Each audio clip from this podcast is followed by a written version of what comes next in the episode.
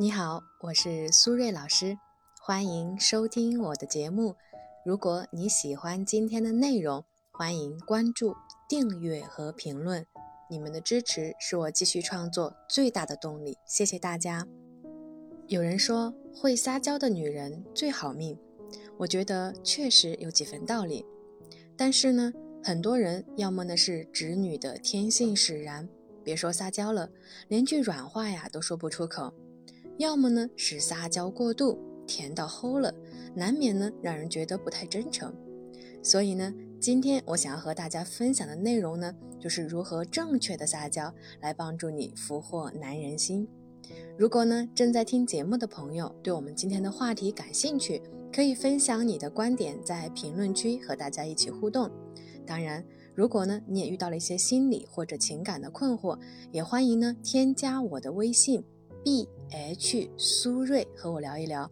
再说一遍，我的微信是 b h 苏瑞。首先，我觉得撒娇呀不是作。当然，可能对于很多人来说，撒娇和作乍看呢还挺相像的。但是其实呢，这两者是有明显的区别的。因为撒娇呢是可以控制自我的情绪弹性，作呢是无法控制自我的情绪宣泄。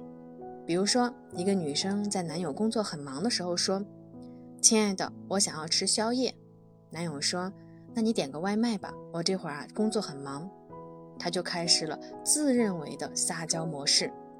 哼，不想理我就直说嘛，我看你根本就不在乎我，所以你根本就不爱我。男友听完呢，非常无奈，反而呢更加不想做什么了。他很不理解。自己是非常柔和的语气说的呀，为什么自己在撒娇，但是却完全起不到效果呢？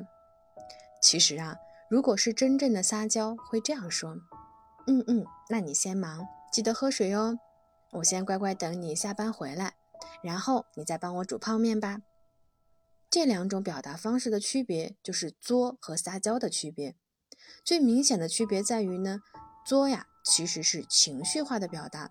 心里呢想什么就说什么，以自我的感受为主，所以呢是一种情绪的宣泄。核心思想啊还是一种抱怨和指责，所以呢对方的感受显然是不会好的。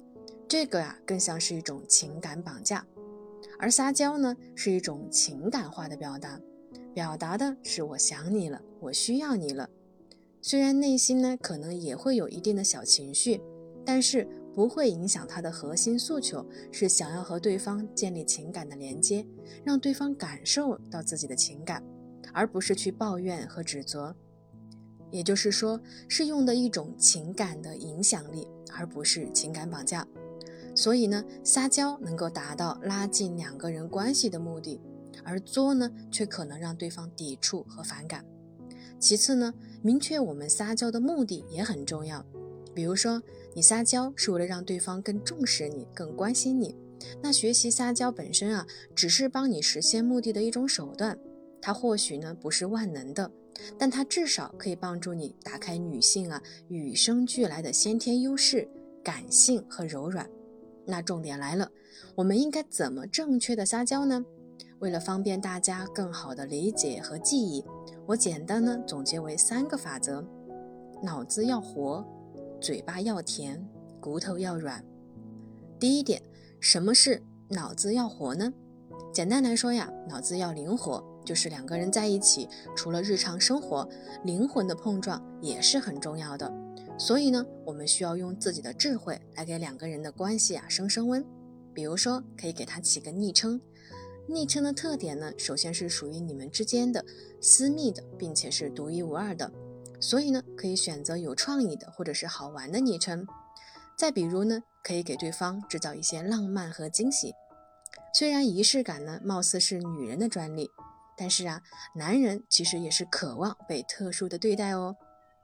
第二点，什么又是嘴巴要甜呢？当然就是说话要好听了。比如说，说话的语气要柔和，也可以呢，多用一些可可爱爱的叠词，比如说吃饭饭。睡觉觉、拉臭臭，这些叠词呢，其实都是一种婴儿语言，可以自然的让男人变得更温柔起来。如果呢，他无意惹你生气的时候，也可以用一些小任性、小霸道的方式来表达你的情绪，比如说：“你太讨厌了，你太坏了，我不管，反正我是对的。”态度啊是明确的，但是语气呢是柔和的，让对方知道你不高兴了，但是你并不难哄。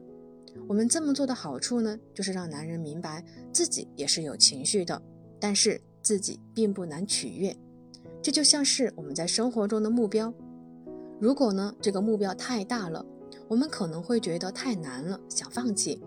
但是这个目标如果是够一够就能够实现的，我们呢就会更愿意去努力。这也是一种激励男人持续付出的最简单的方式。第三点，骨头要软。简单来说呢，就是要学会用我们的身体语言。比如说，你可以从背后去拥抱他，给他一种安全感。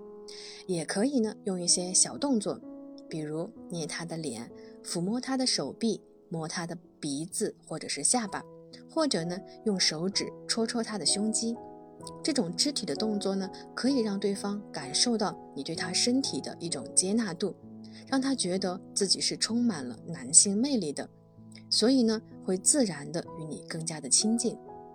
最后呢，我们再来总结一下撒娇的三个核心思想。脑子要活，嘴巴要甜，骨头要软。现在你学会了吗？好了，时间差不多了，我们今天的节目就先到这里。感谢大家的收听，我们下期节目再见了，拜拜。